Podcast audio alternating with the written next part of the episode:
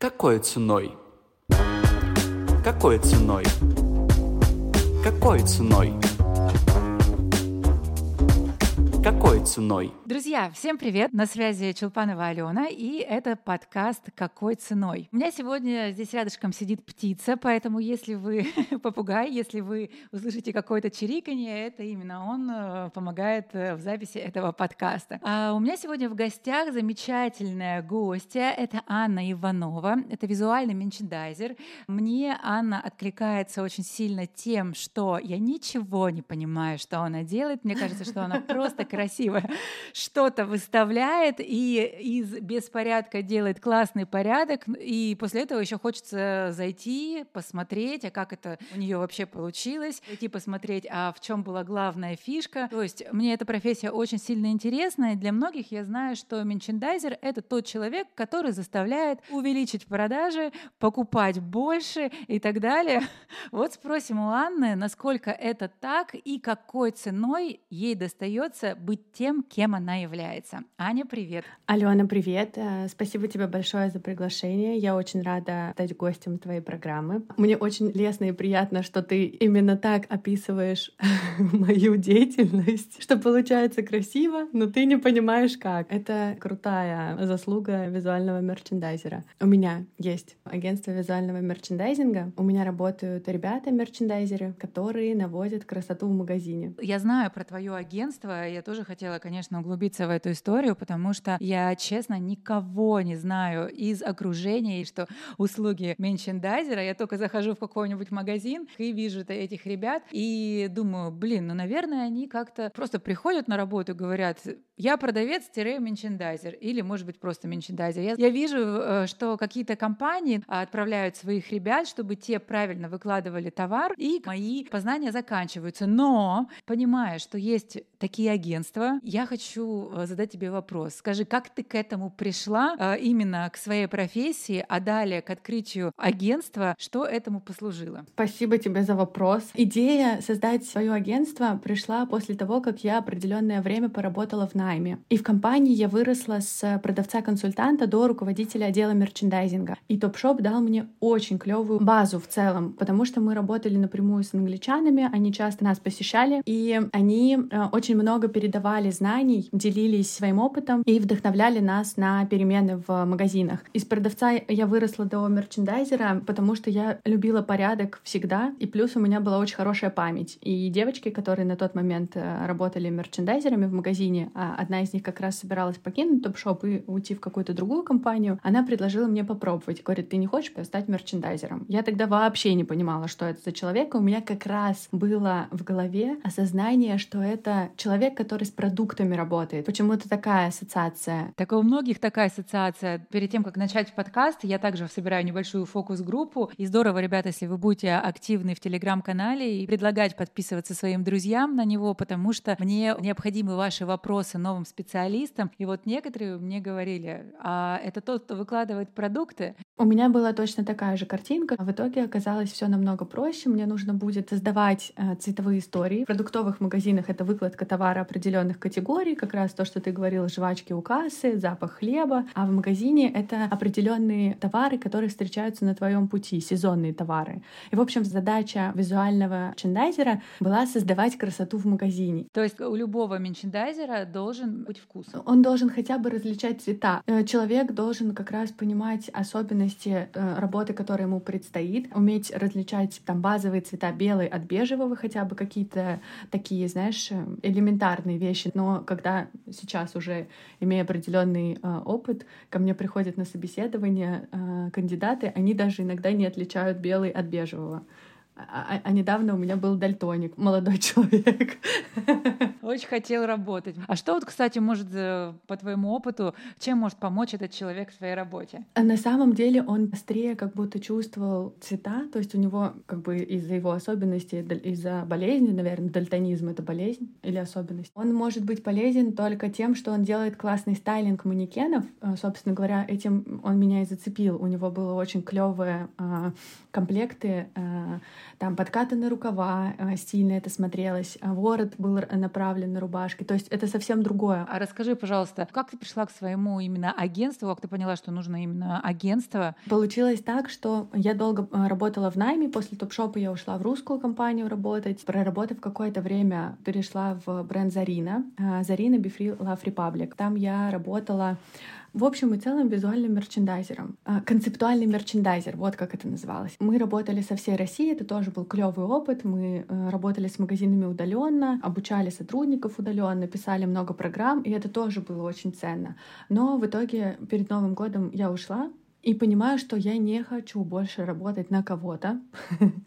я хочу э, что-то свое, но я не понимаю, что я хочу. И я ухожу в отпуск просто чтобы улететь, переключить голову. По возвращению я еду в метро со своими друзьями, и они обсуждают заключенных. Просто разговор о том, что они э, делают одно и то же. Я не знаю, как мой мозг э, и эта история натолкнула меня на создание агентства, но я пришла к тому, что я точно хочу делать что-то что-то свое, и чтобы это было не каждый день одно и то же, да, вот как у заключенных в тюрьме, а чтобы это было разнообразно. Я поняла, что моя сильная сторона — это визуальный мерчендайзинг. Я это умею, я это знаю, и хочется выходить из одного магазина и создавать что-то свое. И на тот момент я написала Алене Романовой. Она работала в бренде Недре, Нелли Недре. Я говорю, я запустила свой проект. Она говорит, «А что ты делаешь?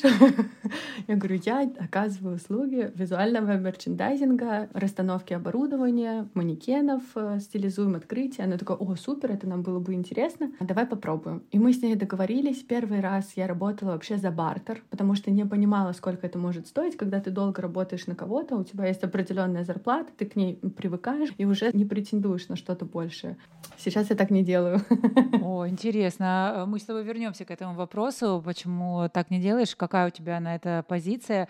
Ну вот, у тебя сейчас э, тебе предложили бартер, ты согласилась. Да, и потом получилось так, что все остались в восторге от того, что я им сделала. И я пришла, сделала им новую расстановку оборудования. Я им развесила товар так, как до этого у них никогда не висело. Я им переделала стайлинг манекенов, собрала новые комплекты. И когда они мне написали обратную связь. Мне написали почти все э, сотрудники, потому что э, Алена, как раз Романова, она работала в топ-шопе, и мы друг друга знали по топ-шопу. Она написала, Аня, это просто бомба, все супер, нам так нравится, что ты сделала. А что у нее за магазин был? А магазин это был мужской и женской одежды, Недре. Какой ценой? Круто, тебе написали такую обратную связь, что ты почувствовала, почувствовала в себе силы, что это твое, и э, в это нужно вкладываться. Или как э, произошло? Именно так и произошло. Я почувствовала нереальный прилив сил и энергии, точно поняла, что двигаюсь в правильном направлении, и написала нескольким людям, которые я знала, что у них там есть либо свой бренд одежды, либо они работают в бренде одежды, которым было бы полезно получить этот опыт. И в какой-то момент я перестала всем писать, потому что получилось, что все мои заказчики так или иначе знакомы друг с другом. То есть кому-то писала я, а кого-то меня сами рекомендовали. И получилось получилось так, что вот э,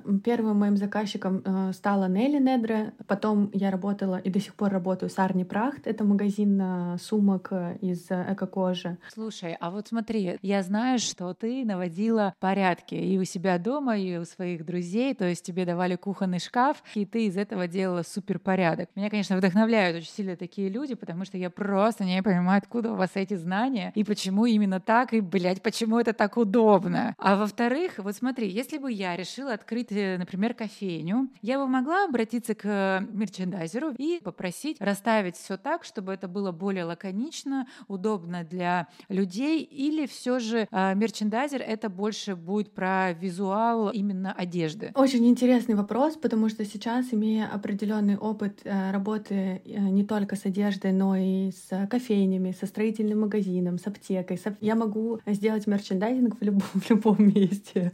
Гончарная студия вот недавно ко мне как раз обращалась по расстановке оборудования. Ты можешь обратиться к мерчендайзеру, потому что это человек, у которого должна быть не только визуально составляющая часть, но и понимание нахождения оборудования в пространстве.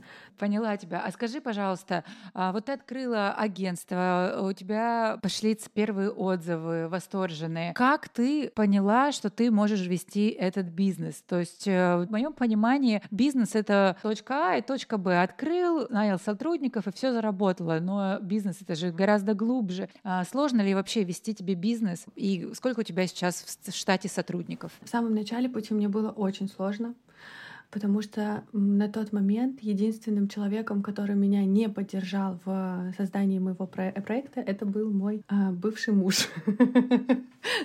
Он сказал, что кому это вообще будет нужно, что это за глупости. Там из серии ты с этим не справишься, потому что у тебя нет в этом опыта, как раз в ведении бизнеса. А, меня это очень сильно разозлило и в то же время раззадорило. С той точки зрения, что в смысле у меня, блядь, не получится. Хочешь увидеть, на что способна женщина, скажи, что у нее ничего не получится, да? Да, да, это правда. И я начала разбираться как раз э, с тем, как это сделать э, технически. Мне нужно открыть э, ИП, мне нужно стать ООО. Когда появились клиенты, когда пошли деньги, мой бывший муж уже так не считал, предложил свою помощь. И Очень забавно сейчас это, конечно, рассказывать. На тот момент мой бизнес был оформлен на его ИП. Сейчас я, конечно же, такой ошибки не допускаю. Весь мой проект оформлен на меня. Я плачу за него налоги. Я выставляю счета самостоятельно, потому что а, на тот момент мне внушили, что это делать очень сильно сложно, и я как бы в это поверила. Сейчас это делается примерно в один клик. Прикольно. А сколько сейчас сотрудников у тебя в компании? На данный момент у меня четыре человека. А, это последствия и а, ситуации, которые сейчас есть, потому что много ребят, э, с которыми я сотрудничала, они уехали. И ковид тоже в свое время повлиял, потому что много моих заказчиков э, закрыли офлайн магазины и перешли в онлайн. Сейчас у меня четыре человека. Это девочка, которая помогает мне с э, Инстаграмом. Э, Ксюша — это девочка, которая работает вместе со мной визуальным мерчендайзером. Это Полина. Она в Москве помогает мне э, курировать проекты. Это я, и девочка, которая на подхвате, у меня две девочки на подхвате, которые могут в Санкт-Петербурге мне помочь, и в Москве Дарина и Лиза хотела у тебя уточнить. Ты говоришь, что, что у тебя э, один человек здесь, один э, в Москве. Я вижу, что ты путешествуешь также по разным городам, тебя э, заказывают как профессионала в своей деятельности, и ты оформляешь им магазины. Скажи, пожалуйста, ты работаешь, получается, по всему миру или только какие-то определенные города, может быть, только вокруг Петербурга? Или у меня давно стерлись границы мира. Я работаю по всему миру. Сейчас, благо, есть возможность удаленного курирования проектов. Э, я работаю с Новосибирском удаленно, например. И вот э, совсем скоро лечу к ним в командировку. У меня есть Нидерланды в моем кейсе. То есть э, там девушка, у нее магазин тканей. Мы встречаемся с ней на консультацию, она спрашивает, уточняет по цветам, как лучше расположить те или иные ткани. Нету какой-то, знаешь, мы работаем только с Москвой и Санкт-Петербургом. Раньше так было, потому что в основном в этих городах базировались люди, которые понимали, что им нужен визуальный мерчендайз мерчендайзинг. Сейчас люди э, всего мира понимают, что им нужен визуальный мерчендайзинг, и очень часто пишут э, там напрямую в аккаунт агентства, либо сейчас я стала больше показывать свои работы в своем личном профиле, и ко мне стали напрямую уже обращаться э, не через агентство, а через мой Инстаграм. А скажи, пожалуйста, сколько стоят в среднем услуги мерчендайзера в, ну, скажем, в Санкт-Петербурге пусть будет? От чего это зависит? От размера помещения это зависит, от наличия манекенов это зависит. То есть бывает такое, что в магазине, например, 20 манекенов, и это тоже нужно закладывать определенное время для того, чтобы всех их разобрать, переодеть, собрать. От архитектурных особенностей магазина это может зависеть, стоимость может зависеть, а, потому что бывают магазины двухэтажные, бывают трехэтажные, как бы очень разные. В целом а, у меня нет э, фиксированных стоимостей. А, стоимость начинается от 5-7 э, тысяч рублей в зависимости от того, какая рабочая площадь, какой объем товара и оборудования. Э, для Санкт-Петербурга я думаю, что это от, от 5 и выше. Mm, ну, нормально. А, скажи, пожалуйста, это получается 5 тысяч рублей за квадратные метры, да? Или ты как-то по-другому рассчитываешь Нет, нет, это? нет. Я э, по-другому рассчитываю стоимость. 5 тысяч рублей — это если мы говорим о том, что нужно сделать, допустим, мерчендайзинг в магазине, 20-30 квадратных метров, где есть э, только оборудование и нету манекенов. Знаешь, я сейчас описываю такое помещение подвального типа в своей голове. Очень маленькое. А, конечно же, есть проекты, с которыми мы работаем удаленно. Я оказываю услуги в течение месяца. Мы делаем мерчендайзинг удаленно, а, развеска два раза в месяц, периодически это три раза в месяц. И мои услуги для них стоят 30 тысяч рублей в месяц. В Москве цены чуть выше из-за уровня жизни, чем с регионами, Санкт-Петербургом и так далее. В Москве, мне кажется, если в Санкт-Петербурге там от 5, то здесь я бы сказала от 8 э, тысяч рублей и выше. Поняла тебя. Скажи, пожалуйста, сложно ли вообще развиваться? Почему я это спрашиваю? Потому что, во-первых, я нигде, еще расскажу, не видела такие агентства, как у тебя. Более того, когда я готовилась к нашему интервью, я решила посмотреть, а что вообще предлагают разные социальные сети по этому поводу. И нашла в Ютубе мохнатые ролики, в Инстаграме, э, ну не скажу, что что-то что там прям фееричное было. И второй момент. У тебя не так много подписчиков, у меня очень много крутых и классных специалистов с небольшим количеством подписчиков, и я считаю, что это нормально. Меня наоборот пугают люди, которых там 50-70 тысяч подписчиков. У меня как-то внутреннее есть сопротивление, что это какая-то либо суперкоммерческая история, без души и так далее, нежели когда участники с адекватным количеством, э, с, значит, с ними можно о чем-то поговорить, они даже больше будут вникать в процесс того, что мне нужно. Так вот, как у тебя обстоят дела дела с развитием, или, э, может быть, у вас э, из-за того, что есть такой комьюнити магазинов, в этом проще, или, может быть, э, вам не требуется вообще развитие, но тебе? А, развитие требуется обязательно в любом случае, в, в любой сфере, как мне кажется. В моей сфере, на самом деле, это достаточно конкурентоспособная э, среда. Э, возможно, из-за того, что ты не в самой среде, тебе не удалось на скорую руку как бы быстро найти каких-то толковых специалистов. Э, агентство несколько, просто у всех разные разные задачи. А, есть агентство визуального мерчендайзинга, которое специализируется только на обучении. Они выпускают в мир готовых специалистов, которые умеют а, отрисовывать витрины, готовить макеты магазинов и там визуальным мерчендайзингом. А, насколько я знаю, они поверхностно занимаются визуальным мерчендайзингом. Есть агентство мое, которое оказывает в первую очередь услуги по преображению магазинов, то есть визуальным мерчендайзингом мы занимаемся.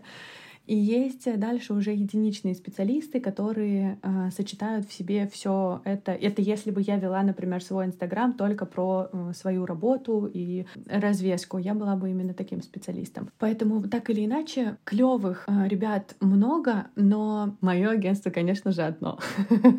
А, то есть получается, если говорить по поводу развития, это обычно так же, как у нас запрещенная соцсеть, это а, сарафанное радио, это все тебя, собственно, работает. Только на этом сфокусировано. Да, это так. Мне кажется, что сейчас на Инстаграм, по крайней мере, э, со всеми этими блокировками, VPN, я не то чтобы не надеюсь, но как бы нету такого, что мы делаем на этом большой упор. Есть телеграм-канал, который веду я. Там не очень много подписчиков, потому что я не очень регулярно это делаю, хотя моя Ксюша все время меня за это ругает. Потому что она говорит о том, что Телеграм сейчас очень клево работает и продвигает, помогает собственно говоря, находить новых заказчиков.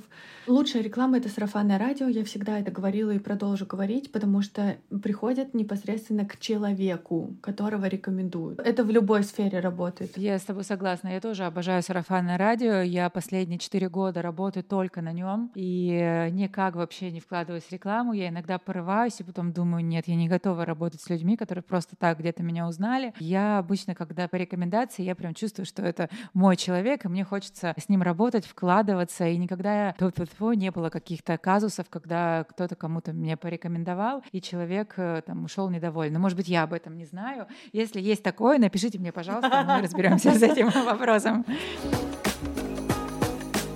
А расскажи, пожалуйста, если бы не мерчендайзер, кем бы ты хотела быть? Что твоей душе еще нравится? В детстве я хотела быть ветеринаром и иметь большую-большую ферму, на которой могли бы жить все животные этого мира.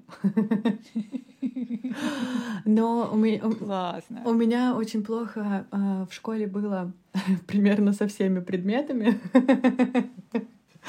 А, кроме изобразительных искусств, черчения, физкультуры и русского языка с литературой, то есть я чистой воды гуманитарий. Видимо, этим и воспользовался мой бывший муж. Я тоже хотела только что об этом сказать. Типа, по расчету не могу, зато могу по любви, потому что я гуманитарий, да?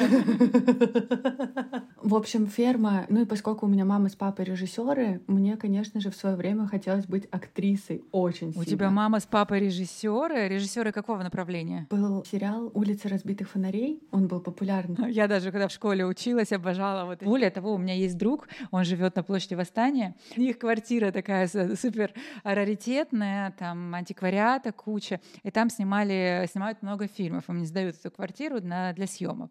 И там снимали улицы разбитых фонарей. И тут мы буквально летом пересматривали это все и прикалывались. Блин, очень круто. И папа в свое время снимал какие-то серии в этом сериале и снимался сам вместе с нашей собакой лабрадором. Вообще он специализировался на новостях и программах э, о погоде. Он вел погоду, делал погоду, работал на пятом телеканале, потом это была, э, был телеканал 100 в Санкт-Петербурге тоже в свое время. Вот. А у мамы был проект, который назывался «Настоящий герой». Она ездила по России и искала людей, которые сделали какой-то поступок, там, э, вынесли из горящей избы ребенка. Ну, я, я утрирую, потому что я не помню.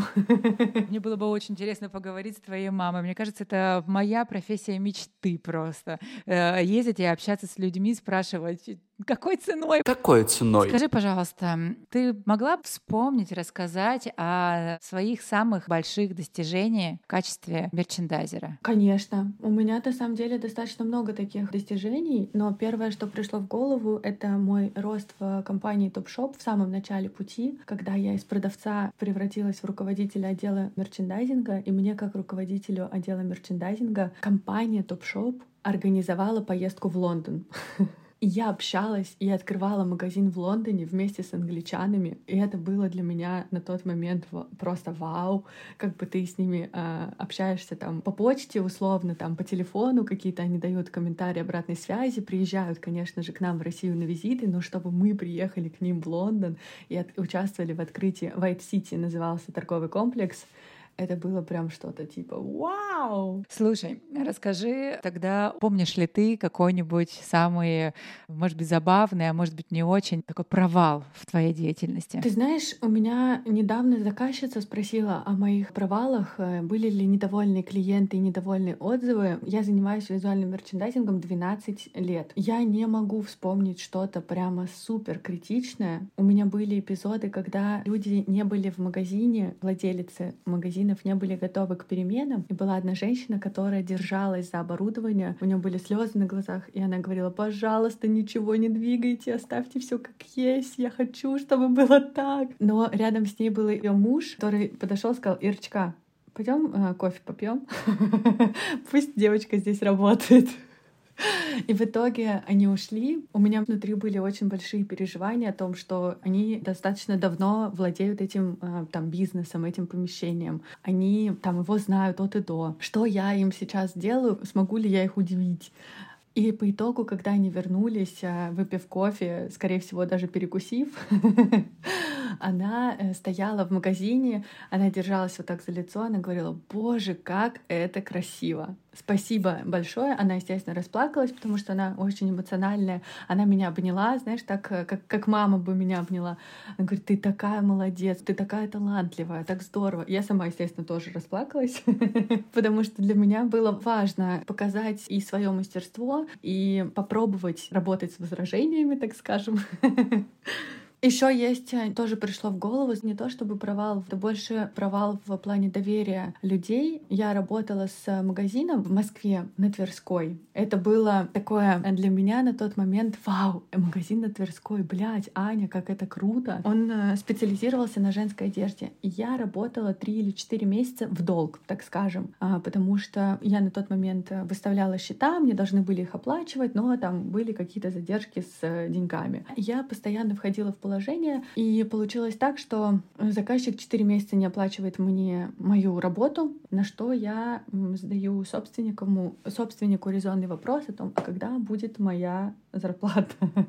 Мне бы уже хотелось немножечко ее получить. На тот момент долг был 350 тысяч рублей. Кажется, такая сумма. И я говорю, что я прекращаю с вами сотрудничество до тех пор, пока вы не, ну, как бы не вернете мне эти деньги. В итоге де- деньги я ждала, наверное, полгода еще. Долго не вернули, но тогда мне казалось, это мой очень большой провал, то, что я позволила работать в долг. Слушай, Ань, вот знаешь, я вот сейчас слушаю тебя, а я смотрю за тобой, у тебя очень прикольно проработано вот это вот э, личные такие, скажем, границы. Ты точно знаешь себе цену, ты не стесняешься выражать себя, выражать свою позицию, выражать свои эмоции. Это было в тебе всегда или это заслуга э, какой-то определенной работы? Это заслуга определенной работы. А, мой молодой человек э, очень часто шутит э, про меня, э, что я шумная, громкая и невоспитанная, и что это мой большой плюс. В детстве я всегда была шумной, громкой и невоспитанной. Потом на какой-то момент я подавляла в себе большинство эмоций. Это было связано с определенным периодом в моей жизни. Знаешь, я была такой тихой, прилежной девочкой. А сейчас и благодаря работе над собой, которую внутренне я провожу, и благодаря работе со специалистами, с которыми я работаю, работаю. Нету необходимости прятать в себе эмоции, нету необходимости прятать в себе какое-то негодование, недовольство. И очень важно, ты круто сказала про границы. Я на самом деле еще в процессе их э, выстраивания, но что важно в работе, во-первых, чему научила меня эта история, с которой я поделилась, я всегда беру предоплату за свою работу. Ага. И бартер. Почему бартер не берешь? Бартер не беру, потому что э, на тот момент мне казалось, что я ничего такого не делаю. А сейчас я понимаю, что у меня, во-первых, есть команда, которая плачу зарплату. А, я не могу позволить им а, всем э, раздать вещи. Ну, как бы это было бы глупо. У них было бы очень много вещей. Вот так. Я, естественно, хочу жить э, лучшую жизнь. Я хочу путешествовать. Для этого нужны деньги. За бартер, который предлагают в магазине, к сожалению, тоже... Даже если я возьму одежду, это что чаще всего предлагают одежду, мне придется приложить усилия для того, чтобы продать эту одежду и заработать деньги. То есть у тебя вот эта вот история, что-то сделал, увидел результаты, получил деньги, это нравится тебе? Мне это точно нравится. Больше всего в этом процессе мне нравится видеть результат своей работы. Я прихожу в магазин, я вижу, как он выглядит сейчас. В моей голове сразу строится 3D-изображение, как я расставлю оборудование, а, как я сделаю развеску. Я такая, так, так, так, погнали, погнали, погнали, быстро, быстро. То есть, конечно, меня это заряжает. Это дает определенный драйв. Прикольно. У меня такое бывает только с квартирами, что в магазине я вообще не представляю, как это. И вот, как раз, смотри, у нас э, в конце каждого выпуска специалисты делятся каким-то подарком. Я думаю, что для наших слушателей было бы классно получить такой бонус, как, э, например, если ты расскажешь какие-то интересные фишки, с помощью которых наши слушатели могут купить какой-то прикольный товар или наоборот не купить какой-то неприкольный. Какие-то, может быть, там несколько пунктов или вот самых основных, которые э, ты хочешь выделить. С удовольствием поделюсь. В основном все а, товары, которые магазины хотят. Мне не нравится слово слить, избавиться они Продать находятся быстрее. Да, быстрее, да, реализовать. Вот подходящее слово реализовать. Вообще просто завуалировали так. А, я хочу, а, я обращаюсь к тебе и говорю, Аня, здравствуйте, я хочу очень быстро реализовать свой товар. Да? Что мне нужно сделать? Культурный Петербург просто. На самом деле так и есть. А, если вы хотите очень быстро избавиться от своего товара, его нужно располагать в горячих горящих зонах. Классическое выражение, мне оно не нравится, мне просто нравится в фокусных э, точках. Фокусные точки — это зоны возле касс, Именно поэтому везде располагаются, если мы берем какие-то э, большие магазины, к сожалению, сейчас мы не можем взять H&M в пример. Ну, это очень странно. Слушай, взять... ты мне, ты мне про это рассказываешь, и я вспоминаю здесь в магазине у меня возле кассы почему-то стали стоять очень вкусные вафельные трубочки. Почему они хотят от них избавиться? Быстрее. Возможно, у них подходит срок реализации. Ну, как бы им нужно поскорее их э, продать, срок годности заканчивается, поэтому... И плюс, знаешь, вот если мы говорим про продуктовые магазины, они располагают мелкий товар, то есть это шоколадки, которые ты берешь и не понимаешь, сколько это будет по стоимости. А, то есть в конечном итоге ты можешь прийти, допустим, за бананами, но на кассе, поскольку ты голодный, а, ты возьмешь себе твикса, баунти, мармеладку, жвачку, и эта сумма выйдет намного больше, чем ты заплатил за связку бананов. Если это магазин одежды, то это возле примерочной, потому что, знаешь, а, очень важно в магазине одежды довести человека до покупки и до примерочной. И, собственно, когда человек оказывается уже в примерочной, ты можешь ему предлагать абсолютно любой товар. Но если, допустим, он выходит из примерочной сам, очень часто люди переодеваются во что-то и выходят в магазин, там, посмотреть в другое зеркало. Ну, психологически просто им нужно взглянуть на себя со стороны под э, другим углом. И они выходят и натыкаются на оборудование, которое возле примерочной такой, ой, а я этого не видел. И там можно располагать какие-то либо базовые вещи, там, футболки, брюки, классического стиля. И, как правило, покупатель берет это и что-то э, забирает с собой. Прикольно, интересно. То есть это такие э, фокусные точки возле кассы, возле примерочной и, в принципе... На самом деле манекенная группа — это тоже достаточно фокусная точка. Многие магазины, Lime тот же самый, Бифри, Зарина, у всех на входе стоят манекены. Если манекены выглядят стильно, если манекены выглядят круто, это побуждает покупателя зайти в этот магазин. Все, он клюнул на манекенную группу, он уже в магазине. А, мы очень часто в своей работе а, делаем развеску рядом с манекенной группой по, по принципу see it, buy it, увидел, купил. Когда ты видишь вещь на манекене, ты хочешь ей обладать, и ты сразу должен это сделать. И вот у тебя стоит манекенная группа, рядом стоит оборудование. Многие магазины специально не делают так. То есть они надевают на манекены, допустим, красное пальто, и красное пальто располагают в самом конце зала, чтобы тебя оно манило, и ты, пройдя по по магазину, взял еще там себе джинсы, черный джемпер, белую рубашку, и только в конце взял это красное пальто. Также и в продуктовых. То есть я вот захожу, у нас э, пересобрали магазин заново, и теперь, чтобы мне купить какие-то базовые продукты, ну типа там яйца, хлеб, мне нужно идти в конец магазина, там ты пройдешь абсолютно все, и только потом ты возьмешь. Конечно, пока ты проходишь, тебе захочется взять много лишнего. А какие есть фишки, где можно купить что-то более выгодно? У нас была шутка в свое время в топ-шопе. А, мы его называли «самый лучший рейл».